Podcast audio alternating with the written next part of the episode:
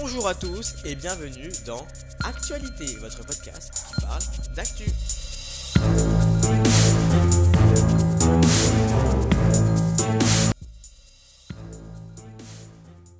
Hey, bienvenue dans Actualité, votre podcast qui parle d'actu. J'espère que vous allez bien. Moi, en tout cas, ça va super. Aujourd'hui, quatrième podcast de l'été. On va parler d'un animateur connu de la chaîne numéro 1. On va parler de Nico Sayagas. Mais tout d'abord, j'espère qu'il ne fait pas trop chaud, que vous êtes bien en vacances ou que vous travaillez. J'espère que tout va bien, vous avez le sourire.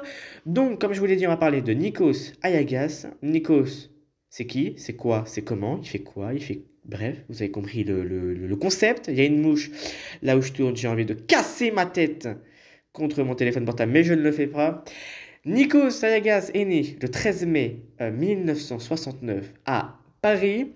On va tout de suite recommencer voilà, dans, les, dans les choses concrètes. Il commence sa carrière en 1993 sur Euronews. Il présente ensuite le journal de TMC, puis rejoindra Christine Bravo en 98 pour l'émission Union Libre. En 2001, il deviendra chroniqueur sur une chaîne de télévision euh, grecque, mais ça va pas durer longtemps cette histoire d'amour avec la télévision grecque, puisqu'il refera une émission qui va cartonner et dont on va écouter le générique bien évidemment, on ne va pas, parce que c'est comme ça, si on vous dit Nico Sayagas, et si on fait tin, tin, ta, ta, tin, vous pouvez que penser à la Star Academy de 2001 à 2008, le plus gros carton euh, de Nico Sayagas. Faut être honnête, c'est un carton intersidéral.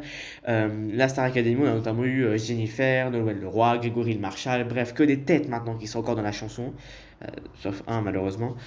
Et c'est pour ça que je vous propose de réécouter le générique de la Starac. C'est parti.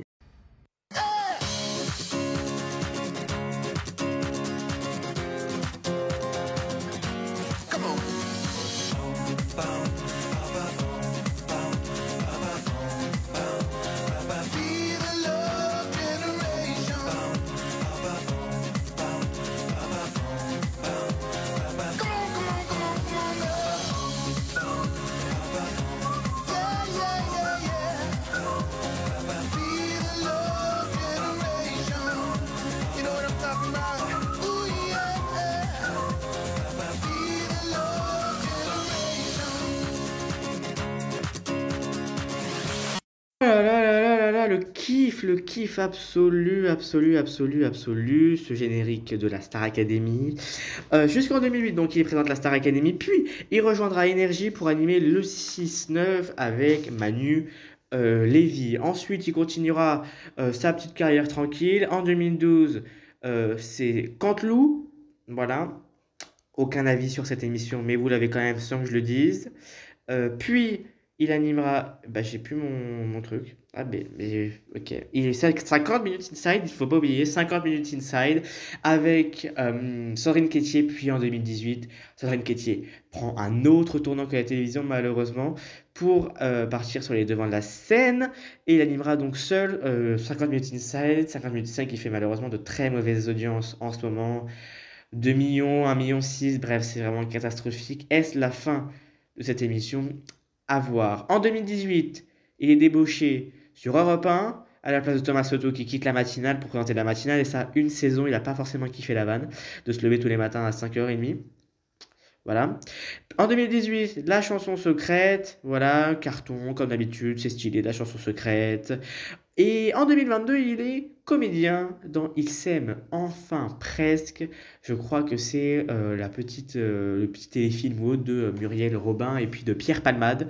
Euh, ensuite, la Starac revient en 2022 avec Nico Sayagas.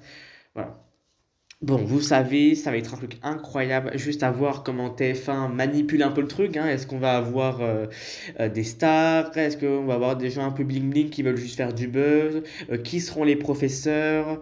Voilà, est-ce que ça sera vraiment les primes qui coûtent aussi cher et donc avec la magie un petit peu sur TF1 ou les quotidiennes seront diffusées, surtout que c'est prévu avec des quotidiennes, avec que des images? Est-ce que ça va être sur TFX mais ça m'étonnerait. Est-ce que ça sera sur TMC avant quotidien? Est-ce que ça sera sur TF1 à un quart d'heure? Euh, Je sais, je sais pas. Dites-moi dans les commentaires comment vous voyez les trucs. Moi, en tout cas, Euh, j'attends avec impatience le retour de la Starac. C'est vraiment quelque chose de incroyable. Je le refais de incroyable. Euh, et vous, vous en pensez quoi?